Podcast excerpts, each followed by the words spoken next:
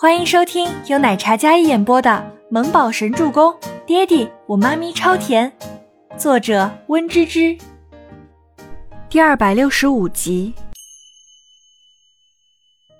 听起来应该是个很厉害的人物才是，毕竟静觉司可不同一般人的身份，他认识的人应该也是很厉害的。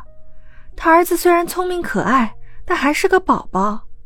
在倪清欢心里，小周周就是一个可爱乖巧的宝宝。我也觉得小周周是个乖宝宝。全小姐的意思，我不是什么好人喽？嗯？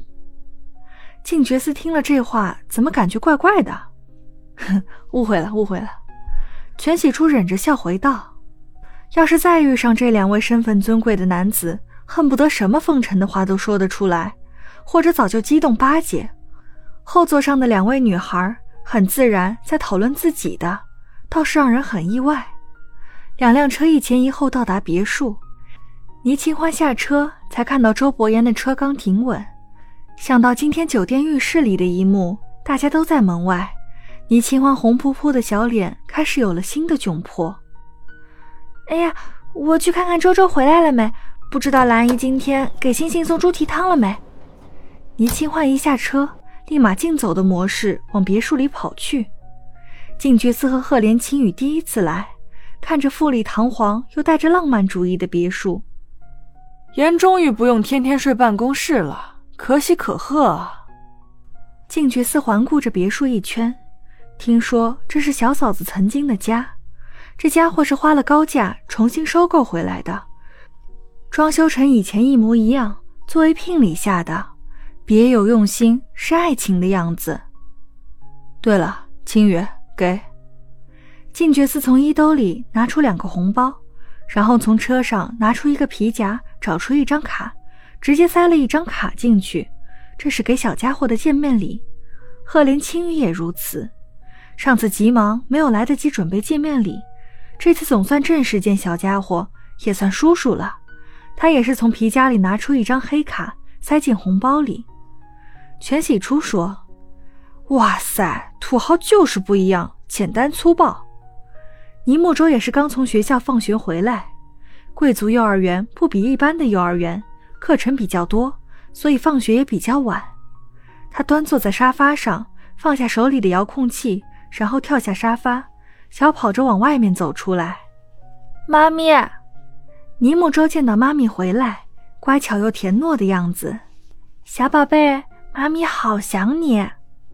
倪清欢蹲下来，将可爱的小奶包抱在怀里，亲了亲。静觉寺那狭长的凤眸，看到缩小版的时候，眼前一亮。嘿嘿，老子终于见到这小玩意儿了！天哪，长得跟伯言一模一样！我天哪！静觉寺那惊讶的语气。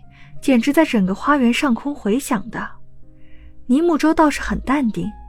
嗯，这小弟跟他印象里一样，咋咋呼呼的。静觉寺跑过去，他还是第一次看见这样神奇的小玩意儿，这基因简直上天了。不错不错，哎呦，这小胳膊小腿的。静觉寺伸手捏了捏尼木舟那粉雕玉琢的小脸蛋，然后又捏了捏他的小胳膊。这小西装穿的真是那么回事儿。来，叫叔叔，叔叔给你准备了一个隆重的见面礼。静觉寺像对待小孩一般对待尼木舟，他摇了摇手里的红包，怎料尼木舟没有半点抱大腿的意思。小家伙浅笑，没接话。见面礼你准备过了，不用再破费了。周伯言将西装取下，路过说道：“嗯。”啥时候？静觉寺有些疑惑。上次三个亿。周伯言云淡风轻的说道。静觉寺像是被一语点醒，他那帅气的脸上瞬间石化了。他双手挠头：“不是吧？怎么可能？我男神很厉害的，怎么可能是几岁的小屁孩嘛？”静觉寺将头发挠成鸟窝状，显然惊呆了。他身形一震，幸好赫连青羽路过，扶了他一把。谁说小孩不能很厉害？我爸妈都是天才，我厉害也是应该的。倪木舟很淡定的说道：“那眉眼间的气场，可不是一个四岁多的小孩才有的。不过，金叔叔你也很棒，我也很崇拜你的。”小家伙对着静觉司优雅一笑，静觉司感觉要吸氧了。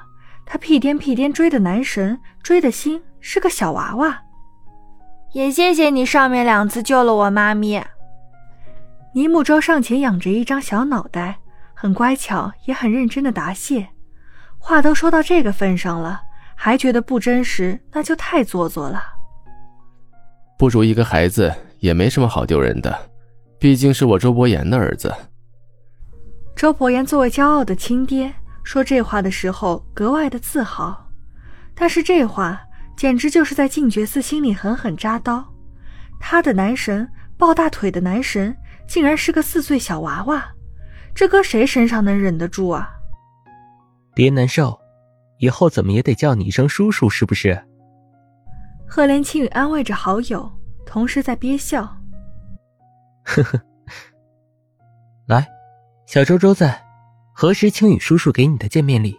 以后请多多关照。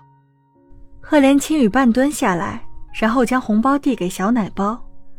小家伙那张乖巧清俊的小脸，不骄不躁，很淡定。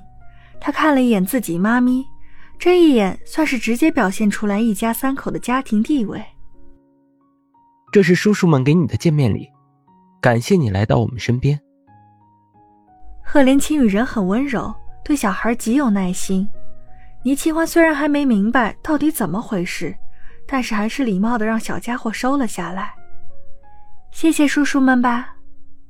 倪清欢摸了摸自己儿子的小脑袋，然后起身，好奇的问周伯言：“什么三个亿？难道是上次？关周周什么事呀？”看着妻子那漂亮的眼睛，大大的，满是疑问。周伯言搂着她走进别墅，没什么事，就是咱儿子很厉害，收了个小徒弟罢了。周伯言没告诉妻子，家里那只看起来乖巧可爱的小奶包，其实厉害的不得了。但是他要是知道了，怕他吓着，所以周伯言并没有一下子将事情原委说出来。本集播讲完毕，感谢您的收听，我们下集再见。